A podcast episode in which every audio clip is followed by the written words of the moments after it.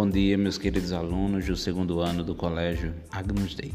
Sejam todos bem-vindos para este nosso primeiro momento através de podcasts, onde na manhã de hoje nós estaremos discutindo a questão dos principais produtos agrícolas mundiais na primeira etapa de nossa aula e depois estaremos estudando alguns conflitos fundiários no Brasil, tá bom?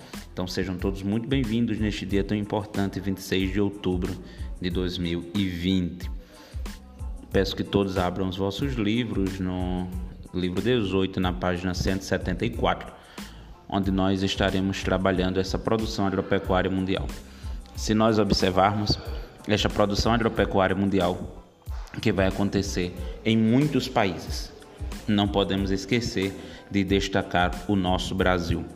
O nosso Brasil, que ele vem se destacando e algumas pessoas passam a chamá-lo de o celeiro do mundo, já que nós somos os um dos principais produtores de alimento em diversos ramos, como milho, cana-de-açúcar, soja, carne bovina, carne suína, trigo. Também o Brasil vem se destacando na produção de laranja, entre outros aspectos.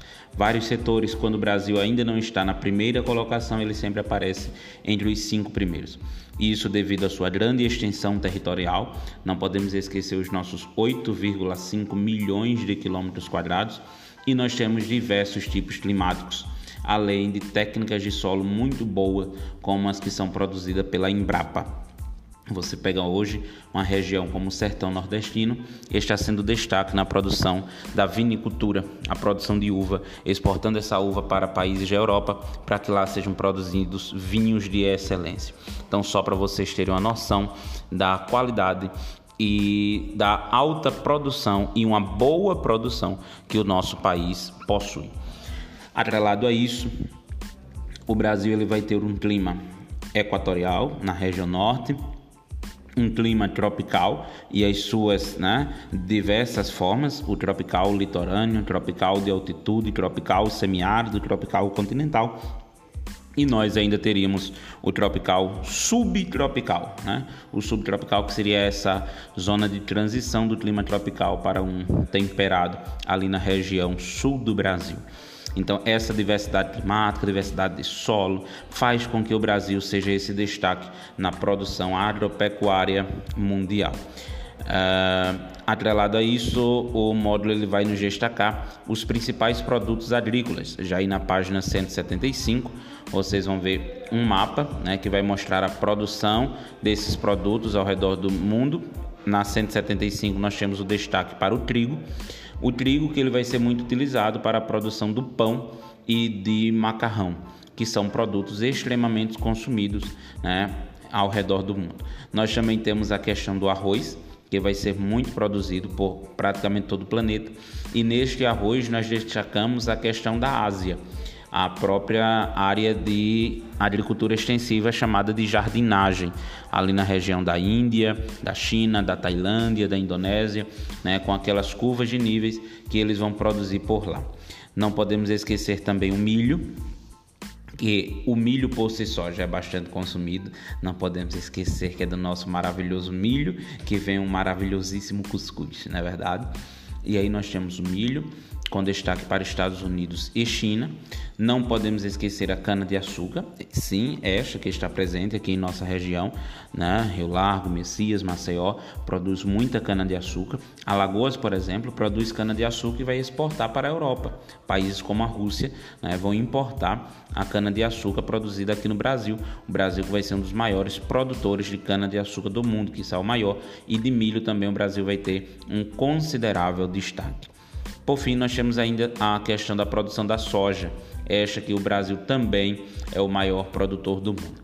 Lembrando, queridos, que estes produtos, tá, que nós acabamos de citar, arroz, trigo, milho, cana-de-açúcar e soja, é, são considerados os cinco principais produtos da agricultura do mundo.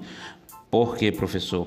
Porque a parte deles você não tem apenas o consumo desses produtos. Você pega, por exemplo, a questão da cana-de-açúcar, você não vai ter apenas o açúcar a partir da cana, você também vai ter a produção do etanol, que vai ser um importante biocombustível. e no mundo de hoje, né, que vocês sabem melhor do que eu, os biocombustíveis estão tornando cada vez mais essenciais devido à escassez, né, que estamos percebendo dos combustíveis fósseis. Você pega hoje os carros que são movidos a gasolina, gasolina a partir do petróleo, petróleo que brevemente irá se acabar nas próximas décadas.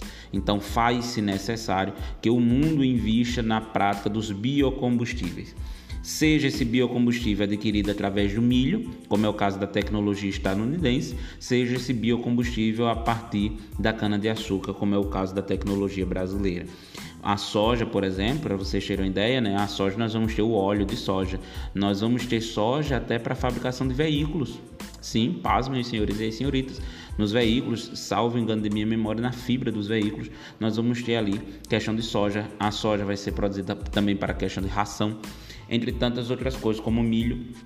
Então, isso vai fazer com que tornem-se produtos extremamente importantes na, no cenário da economia mundial, tá bom? Então, este foi o nosso terceiro tópico do livro 18, principais produtos agrícolas, nas páginas 174, 175 e 176. No próximo podcast, nós, e 177, perdão. No próximo podcast, nós estaremos com o tópico 4, estrutura fundiária do Brasil, lei de terras e a reforma agrária. E assim nós avançaremos no nosso estudo de geografia agrária, tá bom? Espero que todos tenham gostado dessa primeira parte. A todos o meu abraço e até o próximo podcast, se assim o Senhor nos permitir. Tchau, tchau.